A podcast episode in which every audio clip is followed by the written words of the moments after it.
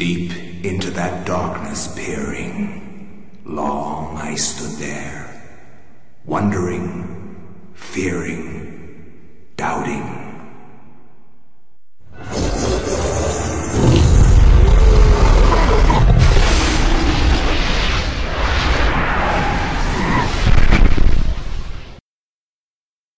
My dear Alex, I will always be at your side.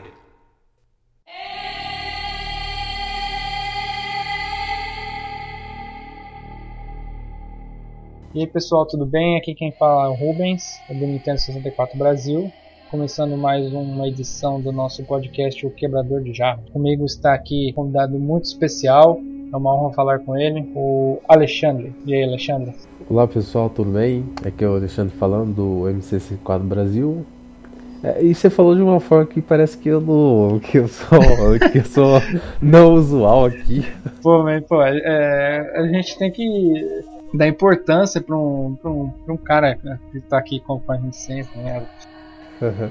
É, o que estamos aqui, é, estamos aqui para falar do que hoje? Olha então, é, recentemente eu zerei aquele jogo de terror do GameCube, é, Eternal Darkness, que por incrível que pareça é um jogo de terror muito bom e foi, quem diria, é, publicado pela Nintendo. Tem muitas coisas dele que assim eu não conhecia muito e tal, mas eu já tinha interesse, mas ele se provou ser muito melhor do que eu imaginava. E você, antes de a gente começar a falar sobre toda a história do jogo e tudo mais, fala você qual foi a sua experiência, o que, você, o que, que você achou do jogo? Tá, eu vou dar uma pequena resumida aqui para não entender muito. É, basicamente eu, eu gosto muito de HP Lovecraft. Eu, eu, eu adoro muito esse universo. Eu conheci ele uma vez quando eu ganhei um livro de RPG. RPG de mesa, sabe? Aqueles de que você pega os seus amigos, senta numa mesa e jogam. Que era o Rastros de Cthulhu. Aí nesse livro, no final do livro, tem ele fala assim: ah, tem umas histórias do HP Lovecraft que você precisa ler para você ter uma noção do universo e para você poder começar a jogar o jogo. Aí eu fiquei interessado, fui buscar essas histórias, eu li e passei a gostar muito desse universo. Então, eu passei a gostar muito desse universo. É, eu já tinha ouvido falar desse jogo Eternal Darkness. E quando eu soube que esse jogo era influenciado tanto pela, é, pelas obras do HP Lovecraft e quanto pelo de Allan Poe, eu fiquei muito excitado em jogar. E quando eu joguei, eu falei, meu Deus, esse jogo é sensacional. Eu adorei. Era um jogo que eu adorei muito, tanto a premissa do jogo, a história. Eu adorei praticamente tudo do jogo em si. É um dos meus jogos favoritos hoje em dia. É, cara, ele é aquele jogo que, assim, se você, se o jogo te pega, você não quer parar de jogar. Eu chegava em casa, cara, era da hora que eu chegava até a hora de dormir, meia-noite e meia, eu tava jogando, cara. Te juro, sem parar, sem parar. É muito bom. É uma coisa assim, difícil de explicar, tanto pela jogabilidade, né, aquele tem aquele clima de terror, os puzzles, né, que tem bastante puzzles inclusive. E é um jogo sensacional, como você falou. Eu, eu me apaixonei. Eu, tipo, eu terminei o jogo, eu saí do jogo e o jogo não saiu de mim.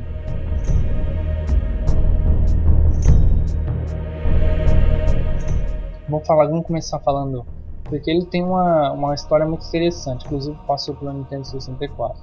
Ele foi, ele começou a ser desenvolvido no final da vida do 64.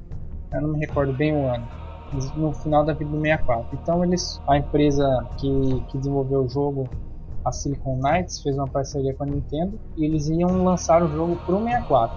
Inclusive eles conseguiram atingir, depois que já tinham é, deixado a, engine pronta e tudo mais, eles conseguiram deixar o jogo é, com a qualidade, digamos, em alta resolução né, na época do 64, que acho que era 640 por 480, alguma coisa assim, sem o expansion pack e rodando lisinho, cara. Acho que era 60 frames por segundo.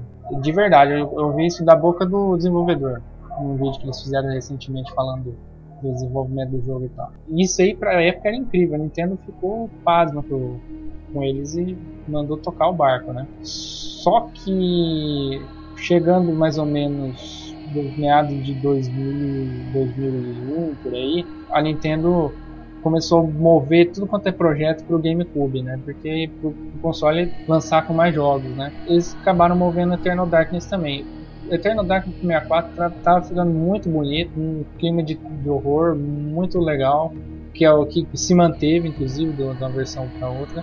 E acabou que eles tiveram que mover. Daí imagina o, o time de desenvolvimento foi pegado, foi pego de surpresa, né? E teve que mudar praticamente toda a estrutura do jogo para poder lançar no GameCube. Mas eles fizeram e lançaram um jogo muito foda. Mais alguma coisa que você queria adicionar sobre esse assunto, sobre o desenvolvimento? Não, basicamente não. Tem, tem imagem no YouTube que deixaram cada até de uma demo do 64. Essa demo do 64 você consegue ver essa, é, essa parte no jogo do GameCube, né? Que se eu não me engano Sim, é na é. parte da catedral, se eu não me engano. É, tem, tem algumas coisas. Tem, tem uma parte lá que eu não identifiquei no jogo, que é um cara com armadura medieval essa parte eu não, não identifiquei no jogo. Acho que eles, eles acabaram de cortar essa parte do jogo. Ou talvez, de, talvez tenha mudado pro gladiador que tem. É, pode ser também. Eles mudaram. Mas mudaram inclusive o local que ele tava e tudo mais, entendeu? Tudo mudado. É, ou mudaram o personagem, né? É, e também tem aquela parte que quando você. Sem dar muito spoiler, quando você. No começo do jogo, na, na verdade você tem uma escolha que você faz entre três entre três relíquias. Você faz uma escolha. Aí naquela naquele momento você escolhe a relíquia e daí tem uma cena, entendeu? Inclusive essa cena ela foi no 64 já tinha essa cena. Daí mostra essa cena no, no vídeo lá.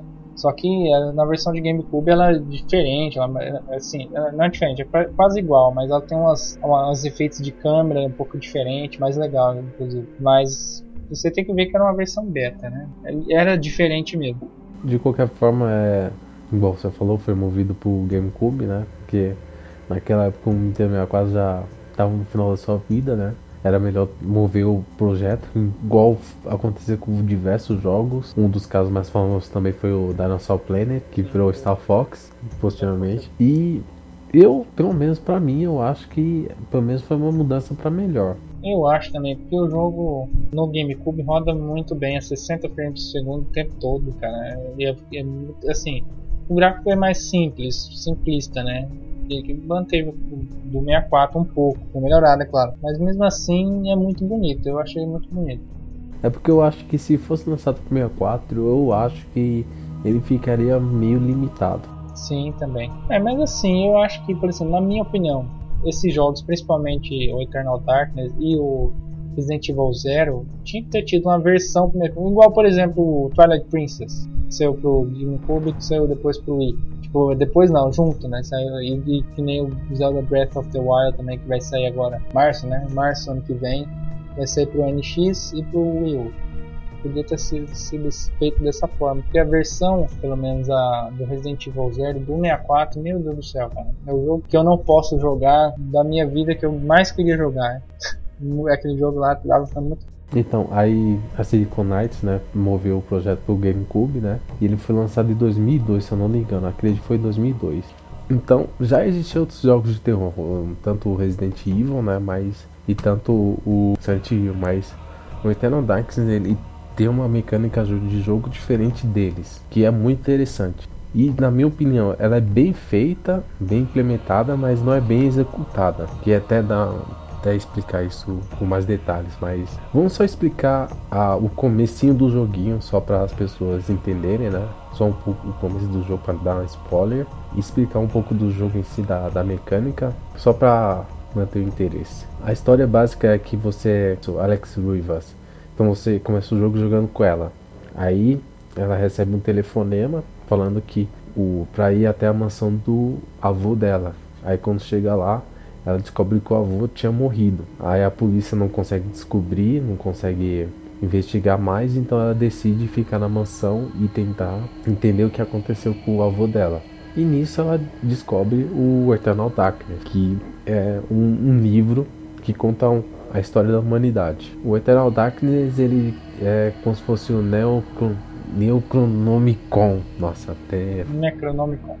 É, certo? Que é o livro dos mortos. E basicamente é aí que começa a, o, o, jogo, né? Só para não dar muito spoiler. Mas basicamente você visita épocas do, da humanidade e você vai jogando em determinadas épocas. Basicamente é isso. Não, não dá muito spoiler para não estragar que a história é uma das melhores coisas desse jogo. É só, só para é, complementar, assim, só para o pessoal entender a estrutura, é assim, ela chega, quem ele falou, morreu o avô e tal, ela foi, ela vai, ela fica intrigada com essa situação, por que, que morreu o avô, como foi a morte, e vai para mansão do avô onde ele morava. Na verdade, a família é só ele e ela agora, os parentes todos já não existem mais. Ela, ela é a última pessoa da família. Ela vai lá, aqui na mansão. Daí, na, nessa mansão, essa é uma mansão muito misteriosa. Imagina a mansão Spencer do Resident Evil, é, cheia de segredos também, é mais ou menos isso.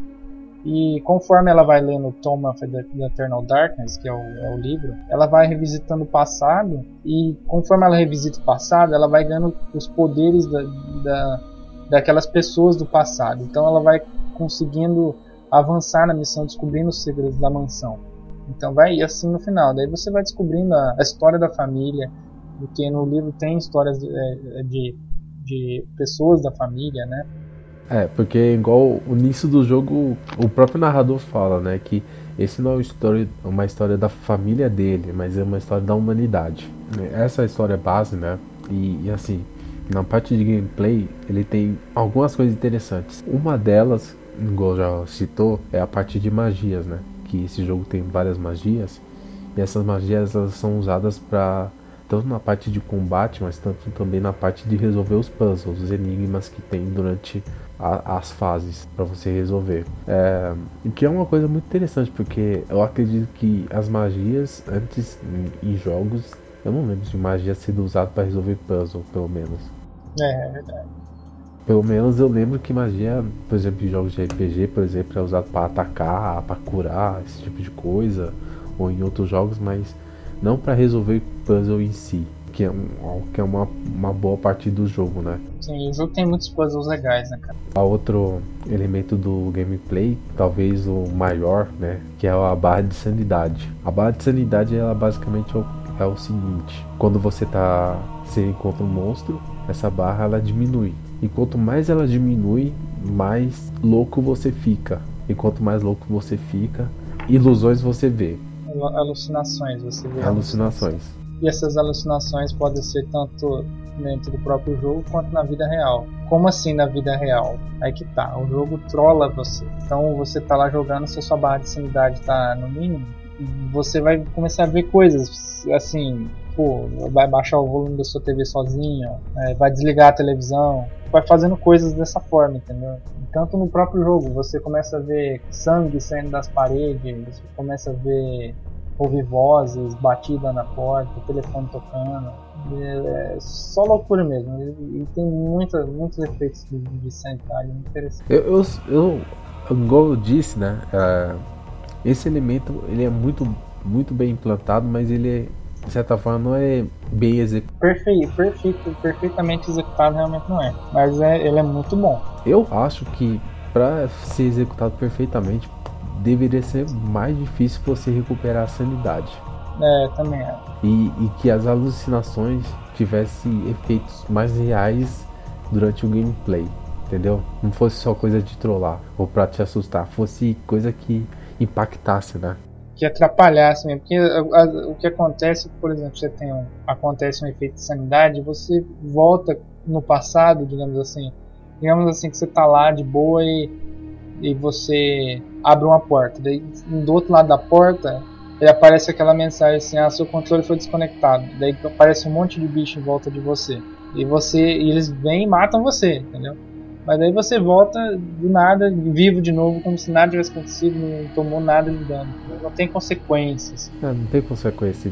Aquilo, aquilo serve mais para te assustar, mas num gameplay em si não tem. Não atrapalha, né? Não atrapalha se fosse mais, igual falou, tivesse, fosse mais difícil recuperar ou que tivesse um efeito mais real durante o jogo, aí sim ele seria perfeito. Porque você ficaria com medo de você ficar louco, entendeu? Sim, é, é exatamente. Porque você tem aquela magia de recuperação de sanidade, você usa lá rapidão, pronto, já recupera a barra inteira, né? Tem duas formas de recuperar a sanidade, só explicando, né?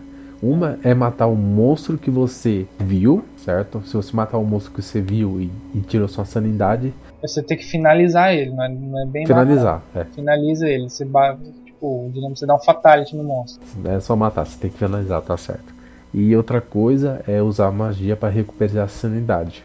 E magia é tipo, você tem a barra de magia, né? É, a barra de magia ela vai. Conforme você vai usando, você vai. Conforme você anda. É, você usa e diminui conforme você anda mesmo pelo, pelo ambiente, ela vai, ela vai crescendo. É, então só você ficar andando e você consegue recuperar. São só esses dois problemas que eu acho que são mais importantes durante o jogo. Exceto isso, a história do jogo é fenomenal.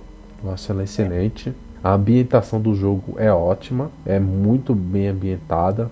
A dublagem tá ótima. É, ótimo. Os efeitos sonoros estão ótimos, a, a música é ótima. Talvez uma outra coisa que não seja tão boa, mas isso não lhe incomoda, mas não seja tão boa, seja os controles. É, sim, mas eu, você se acostuma bem. Uma coisa que, eu, que é, vale notar dos controles, que eu achei bem interessante, é a questão de você selecionar a parte do corpo do, do inimigo que você quer atacar. Você consegue, por exemplo, e é bem assim, rápido e intuitivo, entendeu? Você consegue selecionar, por exemplo, a cabeça. Cada, cada inimigo também tem uma fraqueza específica na parte do corpo. Então você pode selecionar a cabeça, os braços, a, o tórax do, do monstro, entendeu? Isso é bem interessante. Isso tanto para arma de fogo quanto para arma de, de arma física, né? De dano físico. Os caras fizeram a, é um dos jogos assim que eu achei né, nessa questão se você coloca o controle naquela, naquela forma que você consegue andar pro personagem para o lado que você está é, apontando o controle, em vez de ser aquela modo tradicional, você, se você, por exemplo, você está indo para frente, daí tem, você passa de área, daí a câmera está pro outro lado, você volta para trás, digamos assim. Esse aqui não, esse aí a câmera que se ajusta ao seu andar, por exemplo, que, que troca, ele não, ele na verdade a câmera segue, né? Porque é um jogo totalmente em 3D. Mas se você é, muda de área, a câmera ela vai estar tá na posição que, que certa para você não ter que voltar para trás, entendeu? Agora, se você estiver vindo do outro lado, passa por aquele mesmo lugar e troca a câmera, ela vai estar tá virada para o outro lado, entendeu? Então eles, fizeram, eles tiveram esse cuidado, ficou muito bom essa questão da câmera. Eu achei bem legal.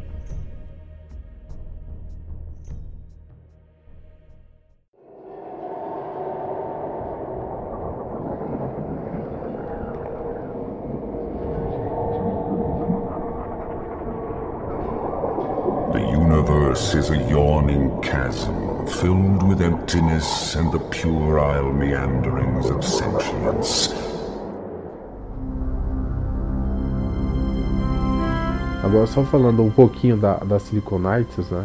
A Siliconites também foi responsável por um outro jogo, né? Não sei se posso dizer que é tipo responsável pelo jogo. Tá, vamos dizer que é responsável, né? Que foi o remake do Metal Gear. Pro GameCube, né? Do PlayStation, que foi o é, o Three Snakes, né? Eles também estavam envolvidos nesse projeto também, né? E infelizmente a Silicon Knights depois faliu, né?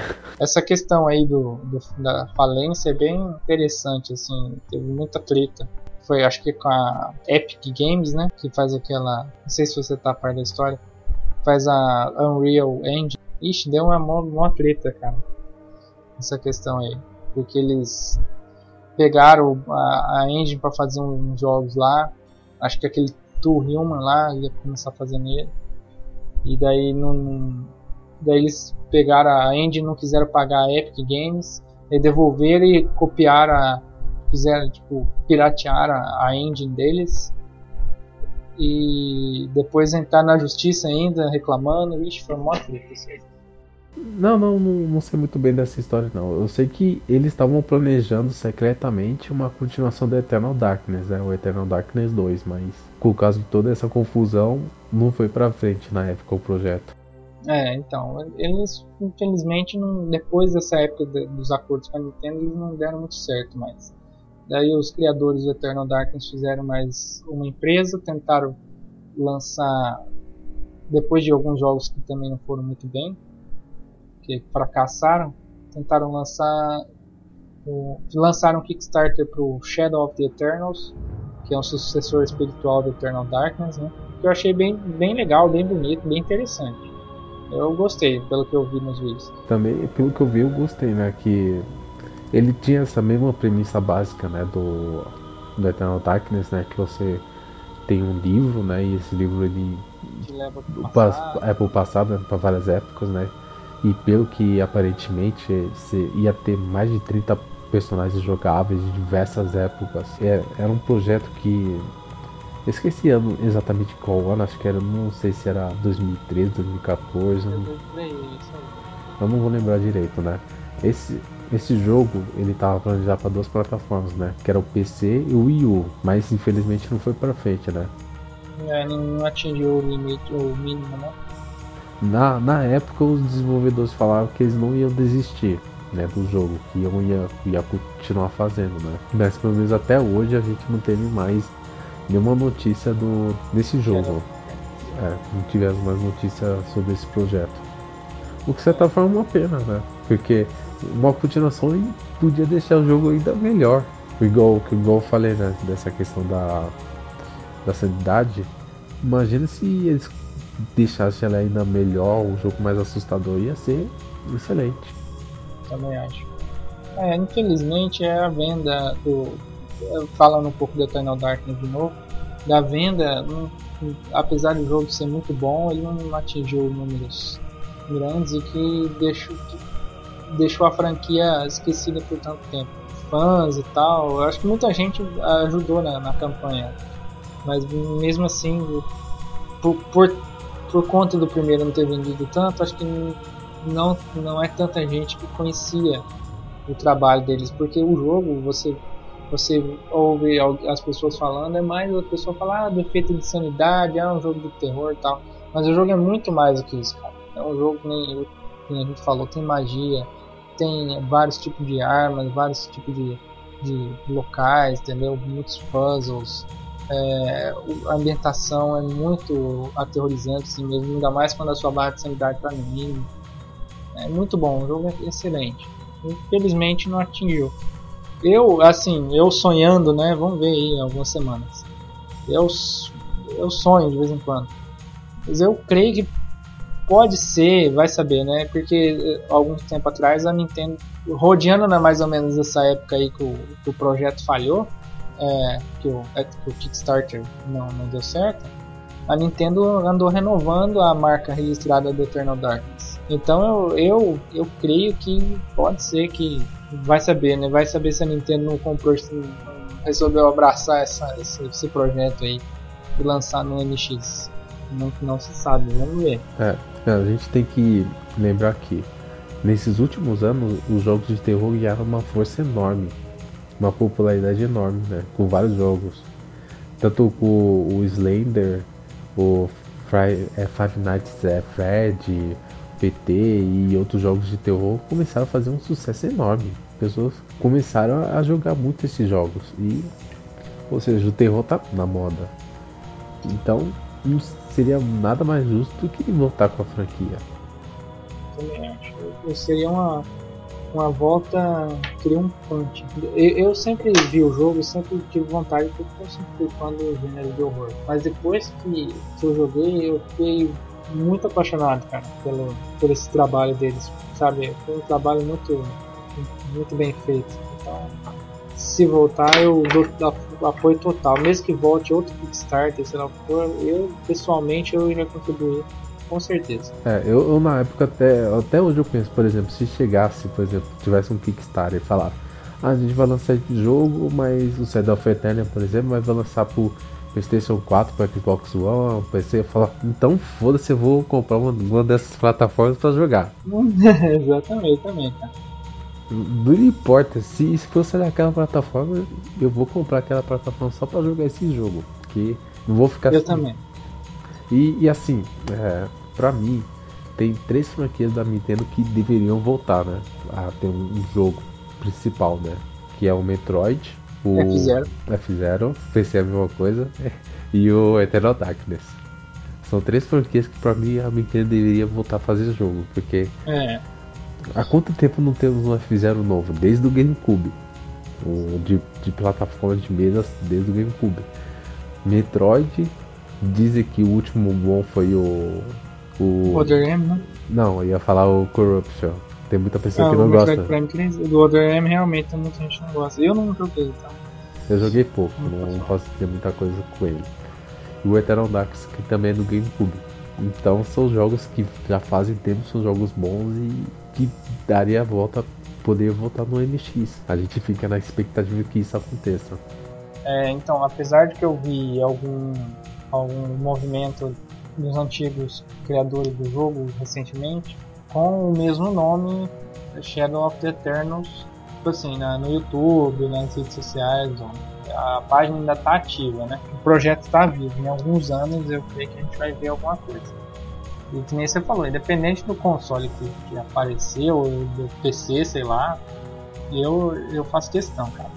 Faço questão de, de conseguir a máquina para poder jogar, mesmo se eu já não tiver.